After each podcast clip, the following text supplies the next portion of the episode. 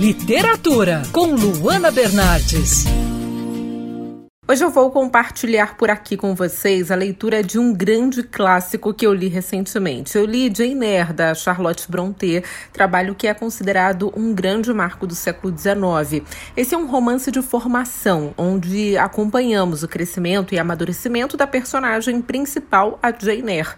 Órfã ainda criança, a Jane sofre com os maus tratos na casa onde vive e acaba indo para um internato, onde enfrenta outras dificuldades. Mas, apesar apesar de tudo isso, acompanhamos o desenvolvimento dessa jovem que se mostra resiliente e forte, mesmo diante das situações mais difíceis. Jane Eyre é uma personagem muito à frente do seu tempo e serve de inspiração para todas as mulheres que buscam o caminho da independência.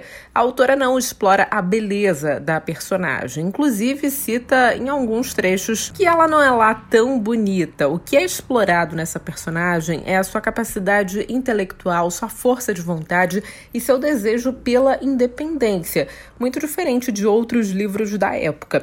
E por isso a obra chega a ser considerada até radical, de tão revolucionária que foi para o período em que foi publicada. Afinal de contas, na época, as pessoas não acreditavam que uma personagem feminina poderia ter uma personalidade tão complexa. Jane Eyre é um convite para a reflexão sobre a mulher do século XIX, sobre as dificuldades enfrentadas, sobre o machismo e, claro, sobre a diferença entre classes. A obra é uma exigência pela igualdade de gênero, pela liberdade feminina. Jane não é uma personagem que espera um cavalheiro salvá-la de uma situação crítica.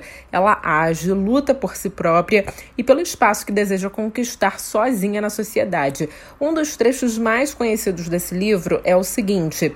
Não sou um pássaro e nenhuma rede me prende. Sou um ser humano livre e com vontade independente.